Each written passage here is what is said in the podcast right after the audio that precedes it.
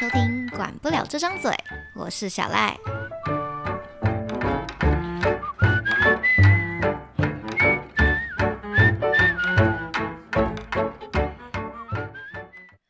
好，大家好，欢迎回来。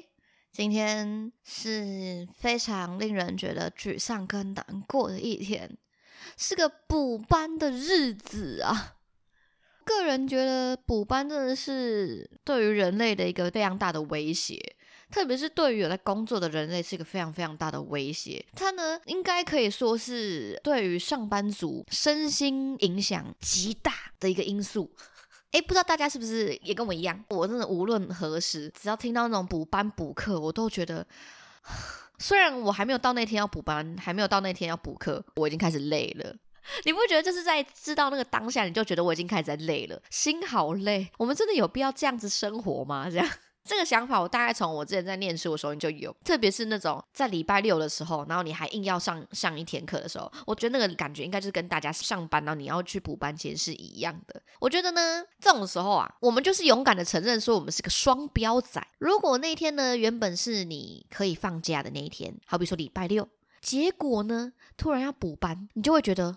好累，这个礼拜要上六天的班，这天明明是我的休假哎，我休假就要拿来上班。你那天上班的时候，你的心情就会特别不好。而且我跟你讲，你只要心情觉得特别不好的时候，你就会觉得那天特别衰。你只要觉得那天特别衰的时候，一定会有特别多事情发生，然后就会有莫名其妙特别多的烂事跟烂人出现。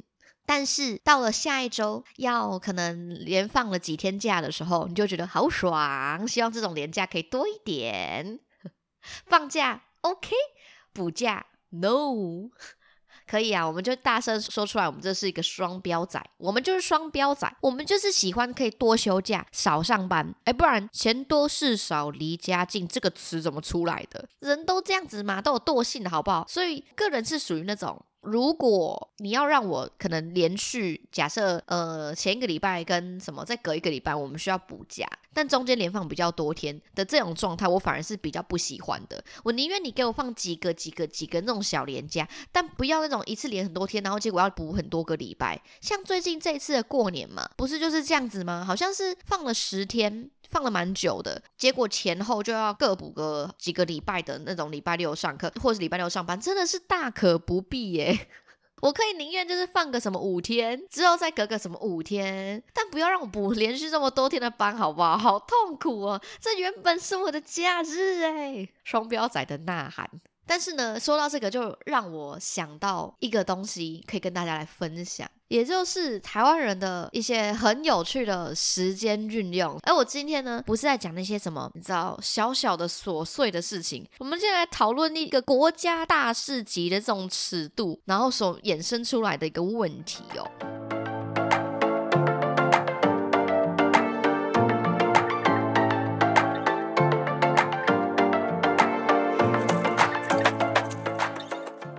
想说，补班补课这件事情真的会比较有效率吗？你今天好比说你就少上了这一天班好了，你的影响真的会有多大吗？可能对某一些真的平常产能就很高，或者是有 deadline 的这种公司影响就很大。但是对于那种小公司或者是一些学校上课什么等等之类的，真的会有影响很大吗？我也不这么觉得。吧，而且说实在的，我自己本身假设我去上班好了，我也不会每天都这么认真呢。如果我今天只是我多多补了那天班，我那天补班会有多认真吗？我不这么认为，因为怎么样，这是我休假诶，我休假来上班，我还要给你卯足全力。抱歉，我不是这一种人。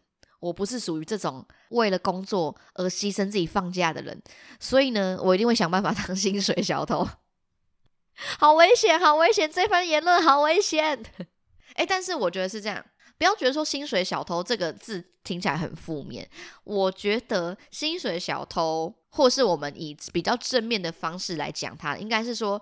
在每一个工作的时间，你应该要在里面能够找到稍微让你喘息的一些片刻。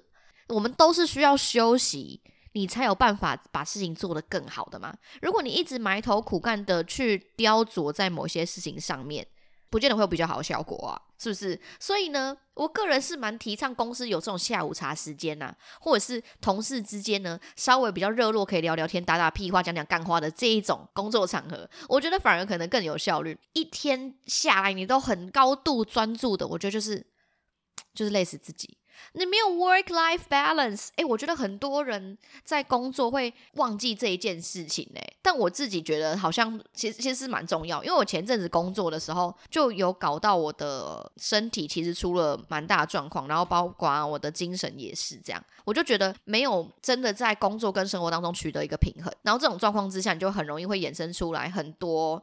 心理上面，或者是你身体实际上面的一些问题，这样，不管是压力荨麻疹啊，或者是半夜挂急诊啊的这一种状况，我都是有经历过的。然后那个时候，我就是基本上没有一个正式的下班时间。我觉得其实做教育是这样子，你没有一个实际上的你可以休息的时候，你会有一个你知道你上班的时间，好比说。学校说你几点要到学校？八点到学校，十点到学校。你的课什么时候开始？你会知道你开始的时候，可是它没有一个结束的一个一个断点，因为你可能结束之后，你要回去处理功课，你要你要出作业，你要改考卷，你可能需要处理学生的讯息，你可能需要处理家长的讯息，然后这个东西你可能甚至到半夜两三点，你都还会收到信。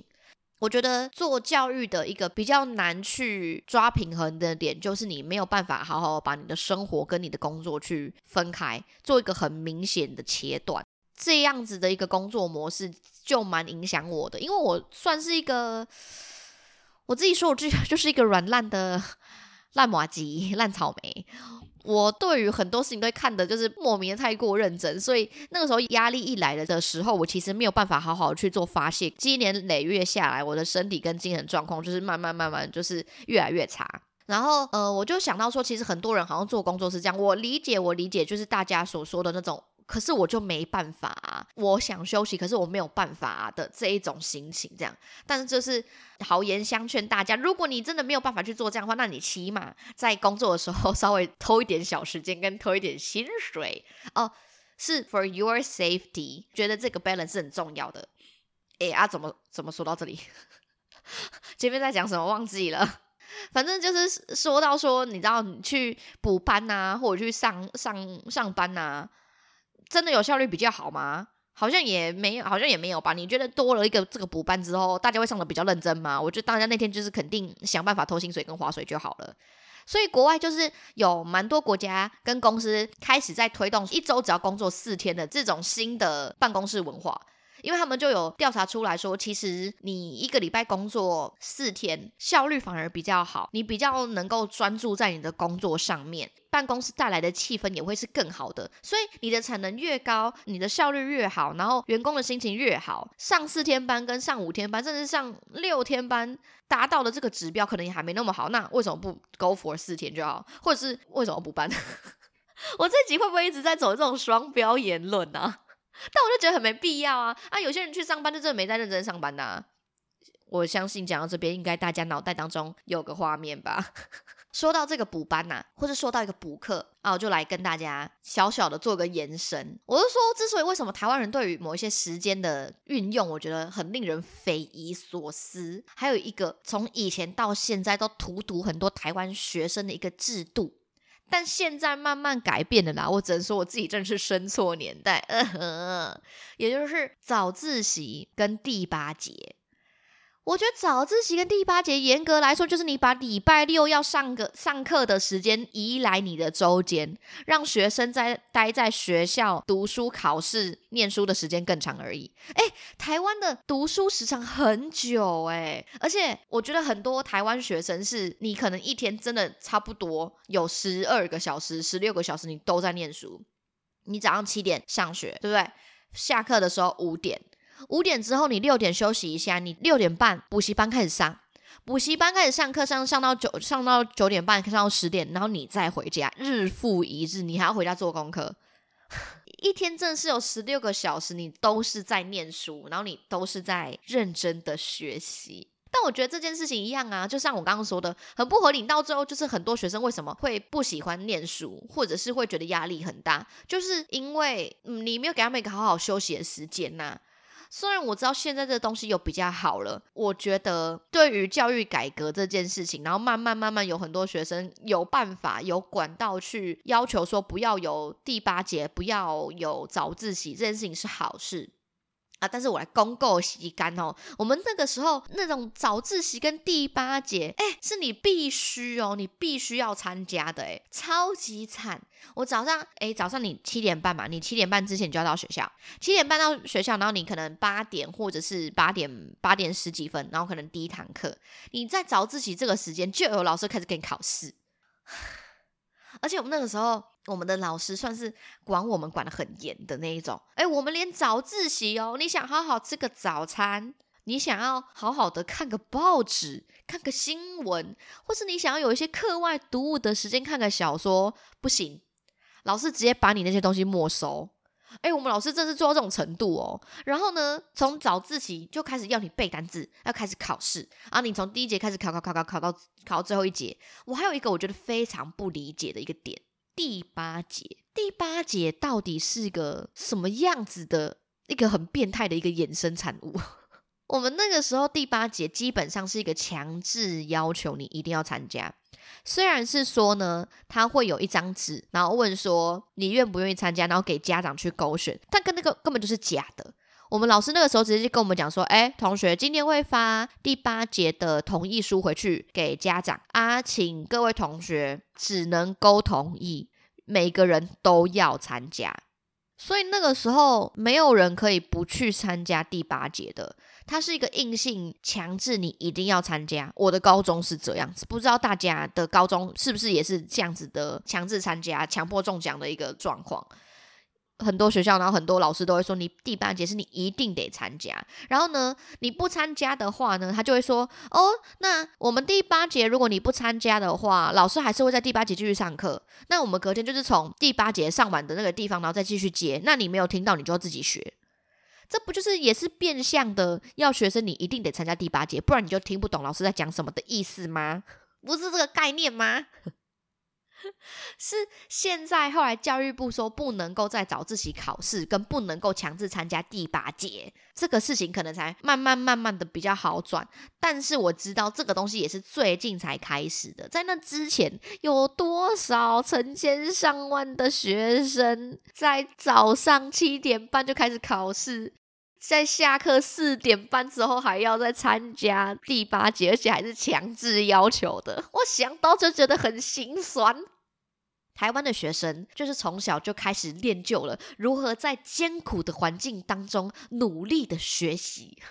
我觉得也就是这些考试跟读书的制度，搞得我们很多台湾学生超级讨厌上学，跟非常讨厌某些科目。你现在想想，脑中是不是有哪些老师的脸啊，慢慢的浮现呐？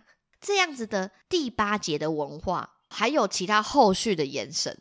你看第八节。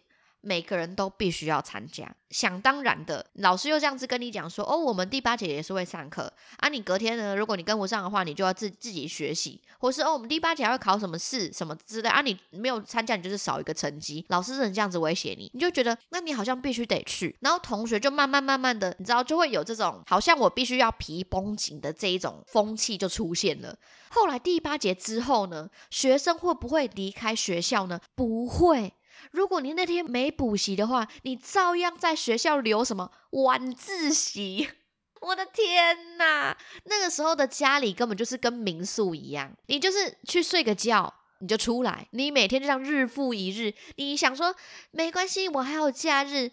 孩子，你太浅了。你觉得假日你有办法好好在家休息吗？没有，台北的小孩通通给我去补习班。通通给我早上九点半就到补习班报到，晚上十点再回家，每天都这样，完全没有休息时间 啊！真的有考的比较好吗？我个人是没有了。但是因为大家都这样子，你就觉得你必须要这样。然后你第八节结束之后，你也没有办法好好的休息，你甚至在那个时候觉得只要有休息就是一个罪恶。人家都在认真的同时，你在干嘛？哎，大家有听过吗？有些老师真会这样讲哦，哪一班早上在考试的时候，你们还在那边给我看小说，所以小说没收。你知道人家北一女建中的学生哦，念书念的那么认真的时候，你在干嘛？考试。我们那时候可怜到高中的时候，大家其实很多学校都会办这个校庆园游会嘛。办校庆园游会的时候，都会有那种班级自己的摊子。但是我们那个时候高中，呃，如果你是升高三的这种高年级的学长姐，你园游会那天你还是要到学校，但你不能参加园游会。礼拜六那一天，大家在 have fun，在吃棉花糖、烤热狗，哦，再去女仆咖啡厅的时候，你在教室给我读英文吧，你好惨，真的好惨！你偷跑下去，老师会把你抓到，之后回来再狠狠的骂你。我现在想想，我自己当当初到底怎么度过高中的生活？哎，可是我后来遇到很多建中跟北一女的学生呢，他们。根本没有读的这么辛苦啊，所以是一开始的基因就决定了后来的路走的到底会多辛苦吗？我不知道。但是我跟他们说，那个时候我在高中碰到的的这些状况的时候，他们说你们怎么这么可怜呢？所以我们那个时候对园游会的时候，直接就是在班上考试。所以这就是回归到我一开始讲的，这是我的假日哎，你知道假日被叫到学校来参加校庆，但其实不是校庆，在考试的感觉有多呕吗？有多烂？看到人家在下面玩的很开心，尖叫来尖叫去的时候，你就是在班上默默的考试跟看书，这种感觉超级烂。所以很高兴看到台湾的教育现在有。慢慢的、慢慢的，在更人性化一点，好不好？你应该要教导学生的是怎么样好好的运用时间，不是把他们时间拿来考试。你看看我考完这么多试之后，有过得比较好吗？台湾人的，呃，真的是很会运用时间哦。除了说把一天的时间切的这么琐碎哦，你看第八节早自习、考试、园游会给我考试哦，然后假日给我去念书。现在高中生有这样子吗？因为离他们太远了，我只能先为以前的高中生默哀。还有另外一种衍生出来的一个文化，我觉得这个东西到现在还有默默在影响，也就是非主科的老师都会很容易被忽略，跟你的课都被拿去考试，然后就慢慢的养成了学生一种概念是，这个东西如果没有要考试，那我就不想学。大家是不是这样子？我就有发现到，我们几乎高三那一年没有什么体育课，就连体育课都会被借来考试。然后你就会看到那些主科老师，你一天见到他们的时间真的是超级多。其他非主科老师的课，就基本上就是被那些主科老师借来考试跟上课。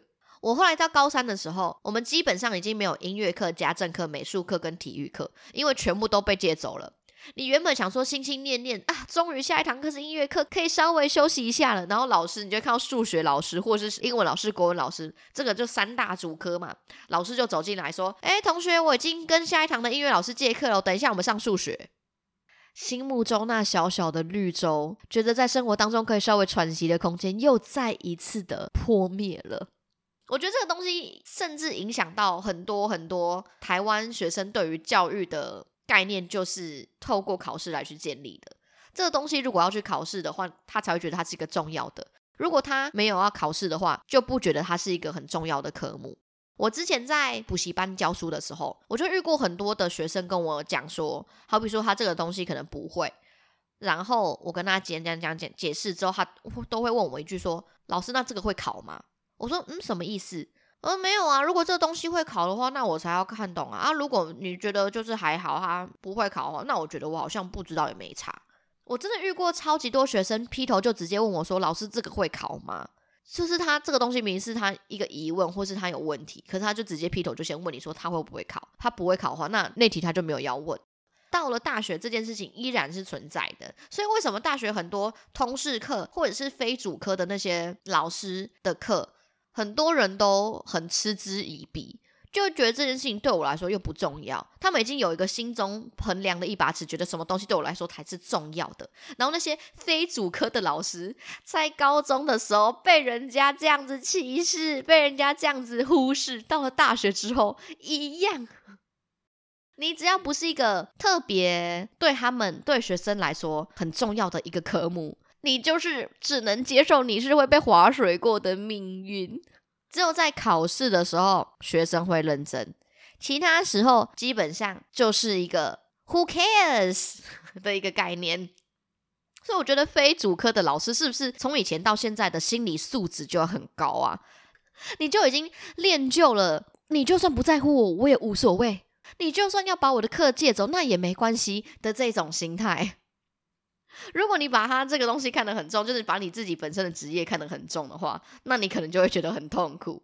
为什么我的课一直被借走？哦哦哦，我都不知道那些后来课一直被借来借去的老师，那他们那堂课要干嘛？哎。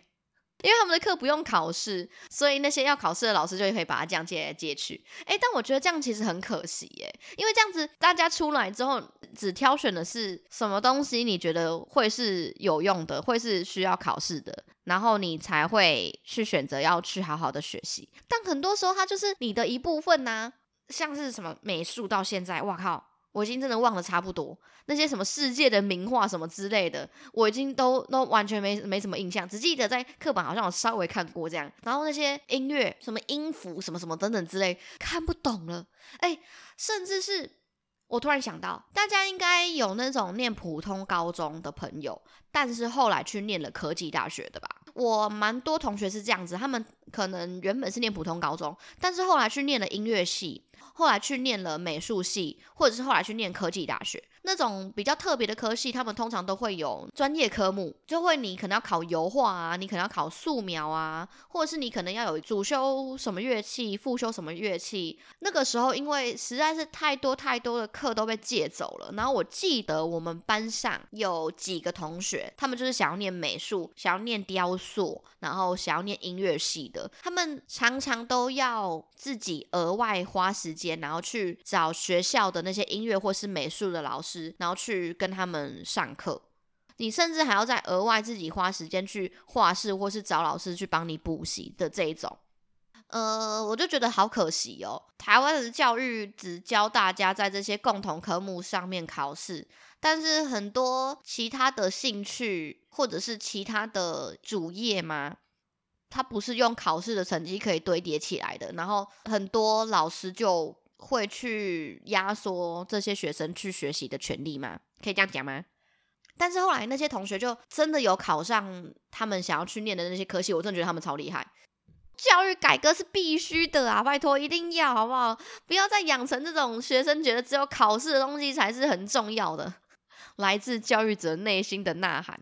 为什么呢？因为你知道我在大学其实教英文的，就很多学生。超级看不起大学的英文科目啦，因为他们就觉得他们自己的那个主要科目太最重要，你知道吗？大学的那种英文就是随随便便上就好。真的遇过很多学生讲说，英文课就应该是八九十分的成绩，不能够接接受他的成绩是在八十分或者九十分以下。然后他们就觉得大学的英文课就是随随便便去上，然后就应该要有八九十分了。啊，好生气！这个教育的改革还要再。还要再努力进行，好不好？不是只有考试的东西才重要啦。我跟你讲啦，你这个考试的东西，你到大学可能还能说说嘴，我看你到社会你怎么样去跟人家争。